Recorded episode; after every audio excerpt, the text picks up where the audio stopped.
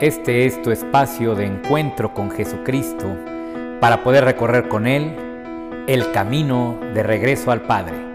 Comenzamos.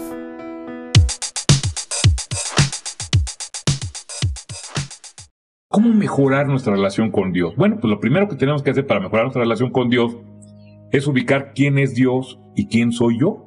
Muy importante esto, muy importante, porque a veces, desafortunadamente, nos creemos Dios nosotros nos creemos como Dios y serán como Dios y no la creímos. Y no, no se trata en esta vida de ser como Dios. Dios no nos creó para que fuéramos como Él, sino para que fuéramos con Él. Fíjate qué diferente. Ser como Él quiere decir, no lo necesito en mi vida, que se haga a un lado, porque yo puedo solo. Y eso es lo, eh, lo que muchos humanos pareciera que es ser, que es lo que queremos, ¿no? Sacar un poquito a Dios de nuestro corazón, a Dios de nuestras vidas, e inclusive peor aún, no lo queremos sacar sino que decimos, bueno, sí es todopoderoso, pero es medio tontito. Entonces, pues que él haga lo que yo le digo. Fíjate, espero nunca hayas caído en esto. Yo sí, muchas veces, ¿eh? De quererle yo decir a Dios qué es lo que tiene que hacer, cómo tiene que hacerlo, etcétera. Entonces, pues, la primera cosa, pues ahora sí que como dice por ahí, ubícate, mi chavo. Hay que ubicarnos. Ubícate. Si Dios es Dios y tú eres una criatura, pues yo creo que el primer paso que tendríamos que hacer es precisamente dimensionar pues que Dios es Dios, el Todopoderoso, el que todo lo sabe y el que ama. Pero como los humanos a veces creemos que el amor es una debilidad, no sé si te ha pasado que crees que, ay, no, no te enamores, porque si te enamoras o, no ames mucho a tu esposa, porque si amas mucho a tu esposa te va a ver la cara, o, te va a barquear, o va a hacer lo que quieras. Desafortunadamente los humanos tenemos un pésimo concepto de lo que es el amor. No hemos entendido que el amor es la fuerza más grande que existe. El amor es la fuerza más grande que existe. Lo que pasa es que como generalmente caemos en, esta, en este juego que le llamamos amor, pero que realmente es codependencia, es yo te amo, pero tú a cambio me tienes que dar, yo te trato de hacer feliz, pero tú me tienes que hacer feliz a mí, y si tú me amas más, pues yo te barqueo más, yo soy, yo, yo soy más encajoso, etc. Y pues eso nos lo hacemos entre nosotros, malamente, pero está peor que se lo queremos hacer a Dios. Entonces, si te lo quieres hacer a Dios, esto de que yo te barqueo y tú tienes que hacer las cosas como yo quiera, pues la verdad es que ahí comenzamos a tener una relación con Dios que a veces nos, decepciona mucho. Dios no pierde, Dios es hermoso, Dios es maravilloso, bondadoso, nos ama. Y Él, pues si tú lo quieres ver así, pues dice, pues sí, nada más que yo no caigo en tus chantajes. ¿Cuántas veces le hemos querido hacer chantaje a Dios, manita de puerco a Dios? Que si no me das esto, me dejo de ir a misa. ¿Y por qué hiciste esto? No te hablo en seis meses. Pues te lo pierdes tú, dirá Diosito, ¿no? Te lo pierdes tú que no hay nada más grande y más hermoso en esta vida que la presencia precisamente de Dios nuestro Señor en nuestra vida. Entonces, raíz de todo esto, de que no dimensionamos a Dios como Dios, no dejamos a Dios ser Dios en nuestras vidas, sino que los que queremos ser dioses de nuestras propias vidas somos nosotros mismos. Y aquí ya empezamos con problemas, porque si tú quieres ser el Dios de tu vida, pues ya desde ahí hay muchos problemas, porque la verdad es que sí, Dios nos da una cierta libertad y un cierto poder de decisión y podemos hacer algunas cositas sin duda, pero la verdad es que la gran mayoría de los resultados de lo que hacemos están siempre en manos de Dios. Y ahí es donde no nos gusta. Ahí es donde decimos, Dios mío, pero ¿por qué? Si yo hice esto, yo soy tan bueno y por qué me enfermo, yo soy tan bueno y por qué no me va tan bien económicamente como ese que es re malo, etcétera. Entonces ahí empezamos a tener una relación que parte, primero que nada, del poco autoconocimiento que tenemos, del poco conocimiento que tenemos de Dios y de esta venda, esta venda que tenemos en los ojos, que nos impide ver a Dios como Dios mismo. Y ahí es donde empiezan los problemas. Me dirás, bueno, ¿y cómo se quita esto? Bueno, pues esto se quita de una forma muy sencilla y nos lo enseña nuestra Santísima Virgen María, este modelo de relación, modelo de relación con Dios. Y es precisamente con la humildad, la humildad. ¿Y cuál es la humildad? Pues saber que todo está en manos de Dios, todo está en manos de Dios, todo. En la semana tuvimos una, una plática ahí entre algunas personas que nos dedicamos a lo mismo y pues se hablaba de esto, ¿no? De que cuando hay un accidente, por ejemplo, es el, típico accidente, ¿no? De que se cae un avión y no falta el que dice, mira, yo iba a subirme en ese avión, pero me agarró mucho tráfico. O yo iba a subirme en ese avión, pero perdí el boleto. O etcétera. O me hablaron del trabajo, etcétera. Ya no me subí y ya no me morí. Bueno, pues entonces, ahí, ¿con quién está Dios? Y es que seguimos, queriendo juzgar a Dios. O sea, decimos, los que se murieron, Dios no los amaba, y los que vivieron, uy, a eso sí Dios los ama mucho.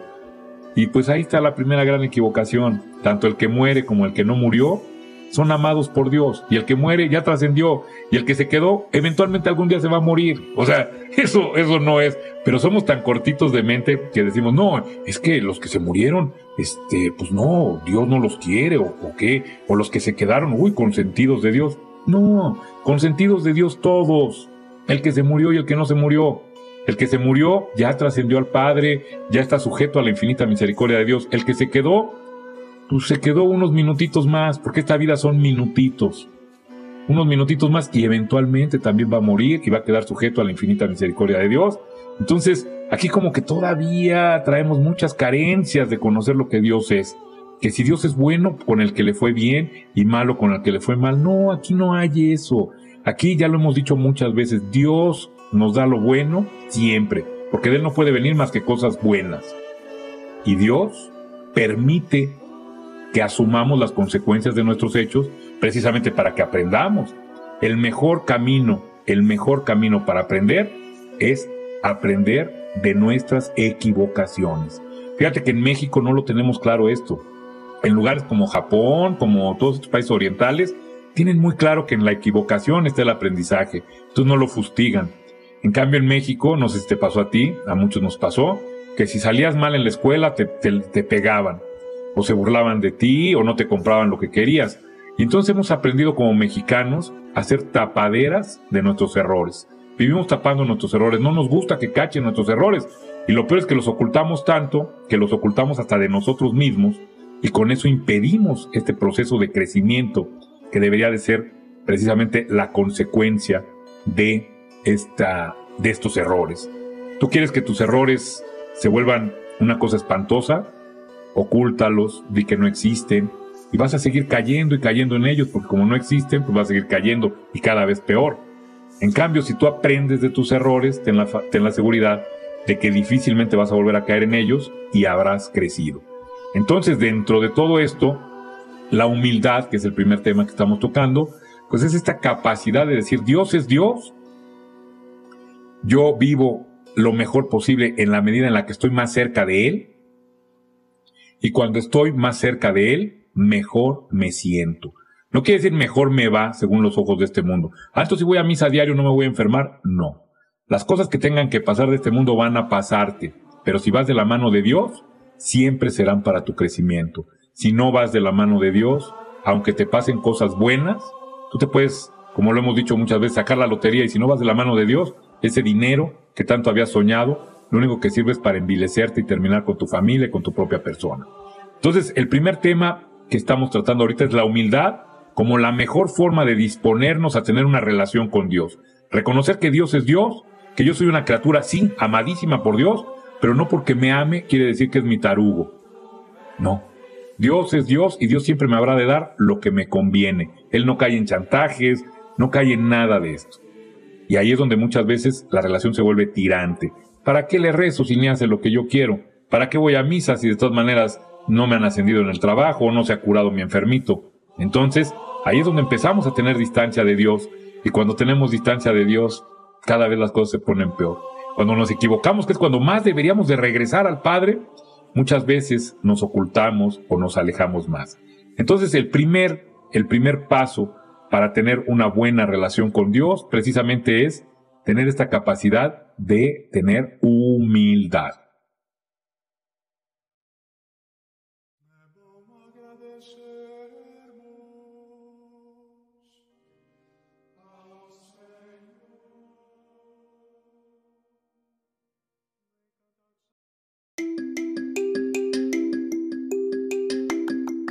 Muy buenos días tengan mis queridos amigos, su servidor Armando Flores les da la más cordial bienvenida a esta su sección de Regreso a Dios en un taxi.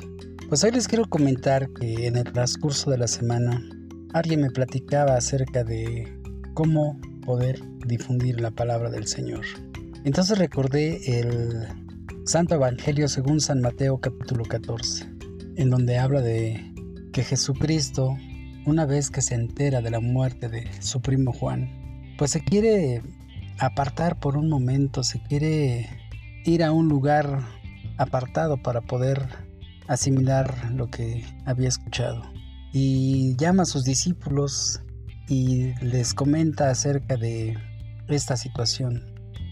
Y se suben a la barca y quieren cruzar el río. Sin embargo, la gente que lo seguía, valga la redundancia, le sigue, pero por tierra. O sea, la gente se da cuenta de que él va en la barca y lo va siguiendo, pero por tierra. Entonces, al darse cuenta de esto, Jesucristo desciende y pues les dice que lo escuchen, les empieza a dar la doctrina, les empieza a platicar acerca del reino de los cielos. Y sus discípulos se dan cuenta de que es tarde ya. Le dicen que pues ya los deje ir para que puedan ir a buscar dónde refugiarse y dónde puedan ir a comer. Entonces Jesucristo les dice, no, no se preocupen, ustedes denles de comer. Y los discípulos le dicen, pero solo tenemos cinco panes y dos pescados. Y Jesucristo les dice, pues tráiganos. Y hace su oración y les reparte a los discípulos para que a su vez le repartan a la gente. Entonces aquí nos damos cuenta de la misericordia que tiene Jesucristo, que aun cuando estaba padeciendo su, su pena por la muerte de su primo Juan, él dejó todo por atender a la gente que lo iba siguiendo. Y más aún, se da cuenta que ya es tarde y que la gente no tiene que comer. Y aún cansado por tantos días de trabajo, pues se anima y le dice a la gente, siéntense, y les reparte del pan. Y entonces ahí volvemos a, ver la misericordia del Señor, que no solo deja lo que Él está padeciendo para, para darle la atención a la gente, y aparte les parte el pan.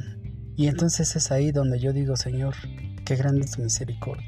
Permíteme compartir el pan que yo he aprendido de ti para compartirlo con más gente. Señor mío, ayúdame a desprenderme de mi cansancio para poder compartir ese pan que está en mi corazón y que lo tengo que partir con más gente, porque esa es tu voluntad.